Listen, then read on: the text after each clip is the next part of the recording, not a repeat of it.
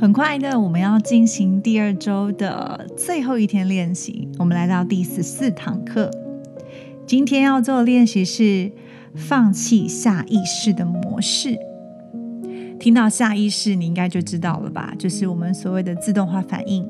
我们可能常常无意识之间就会做的一些抉择，或是一些行动，或是事情发生的时候，我们马上会采取的反应跟情绪。在书中有提到一个丽娜的故事。这个丽娜呢，她从小就是在爸爸的严格教育之下呢，她其实，嗯，从来就是不会显露自己脆弱的那一面。因为其实妈妈在她童年过去的童年过世的时候，爸爸就告诉她：“你一定要坚强，不要哭泣。”从此之后呢，她就一直让自己。把情绪隐瞒出来，不让男人发现她的真实感受，而久而久之之下，她认为这样子才能够让男人真实的爱她，所以她从来不会去流露出她的脆弱。但是这样子的形象，其实让自己跟对方都是有一些距离的。作者问他说：“你一直不想表达、表现脆弱，跟男人不爱你之间，你有没有去检视看看中间是不是有什么关联呢？”他就觉得很纳闷啊。于是作者告诉他：“其实当我们呢表现出很美好、很做事条理分明啊，也许另一半会表表达钦佩啊跟尊重。但是只有当女人真正表达自己的脆弱跟缺陷需求。”他们才会真正的爱上我们，就是非常惊讶的一个观点。原来这这么多年来，他为了被爱，他就是试图隐藏自己的感情跟缺点。但是其实我们应该要采取相反的做法。后来丽娜就发现，对耶，她好像在每一段关系里面，都让这些男人不自觉的成为他父亲的角色，因为他的父亲告诉过他：“你要坚强。”不可以哭。于是呢，他觉得他自己只要能够控制情感跟坚强，这样子才能够得到父亲的青睐。于是这些男人们不自觉的变成他心中投射的父亲的对象。而当丽娜呢，她开始明白自己才是人际关系的源头，她其实就可以重新恢复选择的力量了。所以她可以放下。所有男人都像她父亲一样的想法。我在读丽娜的故事的时候，我自己非常有感受，因为我自己就曾经就像丽娜一样，我的父亲很早过世，但是没有人告诉我我要坚强，是我自己告诉我自己，因为妈妈要带三个孩子，我们不能被欺负，所以我应该要坚强。那我就开始做了很多逞强的事。学校发生什么事情，我不会跟家人说，不会跟妈妈说，不跟哥哥姐姐讲。然后遇到挫折的时候，我总是用倔强发脾气来表示我的不满、我的恐惧。我都用相反的情绪表现，所以我的家人觉得我很难相处。我把自己封起来，就是保护自己的机制，甚至到反映到我的感情状态。我过往的模式。会让男人觉得我不需要他们。我曾经某一任男朋友告诉我说：“哎，我真的觉得你不需要交男朋友，哎，因为你会开车，我也不能当你闹钟，因为你自己会很自然的起起床。我不需要当你司机，因为大部分的事情都自己来。你生活可以自己打点，我大概只有除了帮你叫晚餐、煮饭给你吃，没有其他的事情了。”于是我们生活当中好像就是在做交换的工作，就是我赚钱，然后他做家里整理的事情。那当然，后来结束这段关系之后，我才知道我自己的需求，我自己想要被爱，我自己的脆弱，我没有让他收到。原来男人都是需要被需要的，他本来可以很自在的扮演一个男人应该有的角色。但是我抢来演了，甚至我在我的感情关系当中，也有像书中提到另外一个男性能量，就是呢，我老是支持着对方，可能还甚至做了金钱上的支持，而故事当中的另一个女主角就是约兰达，他就是在扮演这样的角色。不止呢，他本身呢非常有男性能量，他同时也是给予他的另一半支持，然后朋友需要金钱啊，或者需要一些帮忙，都会找上他。所以他自己觉得我自己有能力啊，我可以给予。但是他有时候也想要能够别人照顾他，也想要能够接受别人的照顾。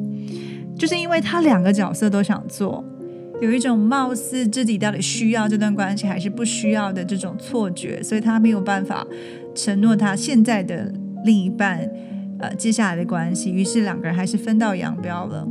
后来呢，他就遇到了另外一个追求者，叫 Allen 亚伦。那亚伦追求他的时候呢，当然就是说，哎，我们来约会啊，什么等等的。那其实呢，他就礼貌性的问了，就是。约兰达说：“你有没有什么喜好啊？”那约兰达呢就开始发挥他的男性能量，对不对？他就开始讲说他自己喜欢某一间餐厅，然后因为那个餐厅什么料理很棒，他喜欢吃鱼，他喜欢什么酒店，然后讲的非常非常详细。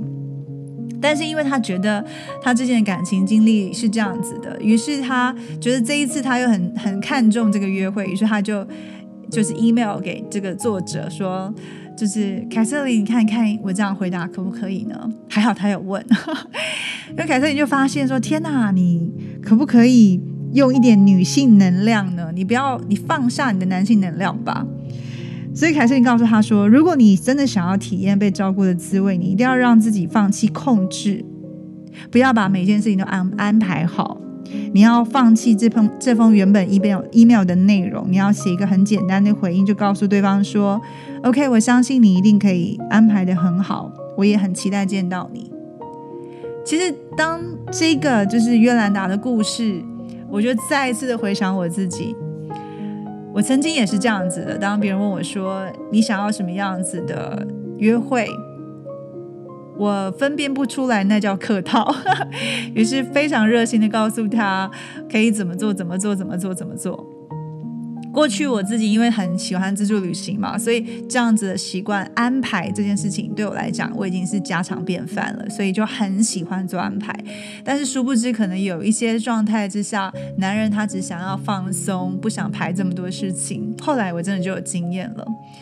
那我发现，除了你今天可以把这个约会的设计跟约会的安排交给对方的时候，其实当我自己讲出说没问题啊，你选择我 OK，其实我也是在为我自己的授权负责。既然我授权他，我就支持他去完成他想要做的。那我享受跟他在一起的过程当中，自然就会放下我控制、我害怕出错这件事情，因为最重要的是我跟他相处。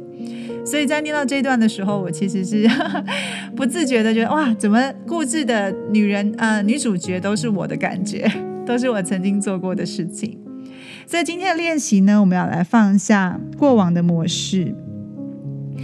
约兰达她之所以会有这样男性能量，最大的原因也是因为来自父亲的影响，因为父亲在家中就是一个很支配的人，不只是妈妈的金钱都要看他脸色。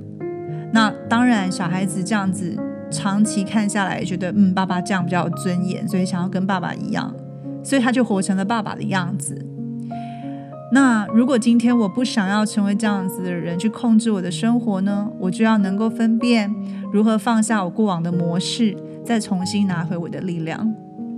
打破模式，其实就像打破任何上瘾症，就像戒烟一样，虽然有点困难，但是它不是不能做到的事情。所以今天的练习，让我们拿出日记本来。那我们针对下列的每一个问题，花几分钟的写下答案。问题一：我在恋爱关系当中一再体验到什么样的模式呢？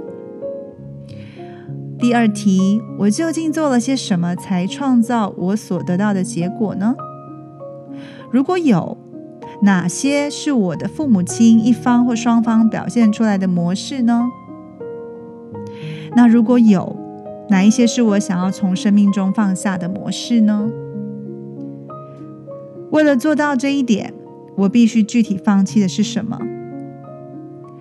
所以，我们这一次是探讨父母之间与我们感情关系，甚至是我在行为上的哪一些举动是有造成模式的影响，我们要决定发现它，放下它。所以今天的加分行动呢，我们今天至少做一件事情来打破你的正常模式。比如说，你可能来做一个完全背离你平时的作风，你从来不求救的，你今天请同事帮你一个忙，你从来不开口说谢谢的，你今天开口说很多谢谢，你从来不请假的，你今天叛逆请个假，没有来开玩笑了。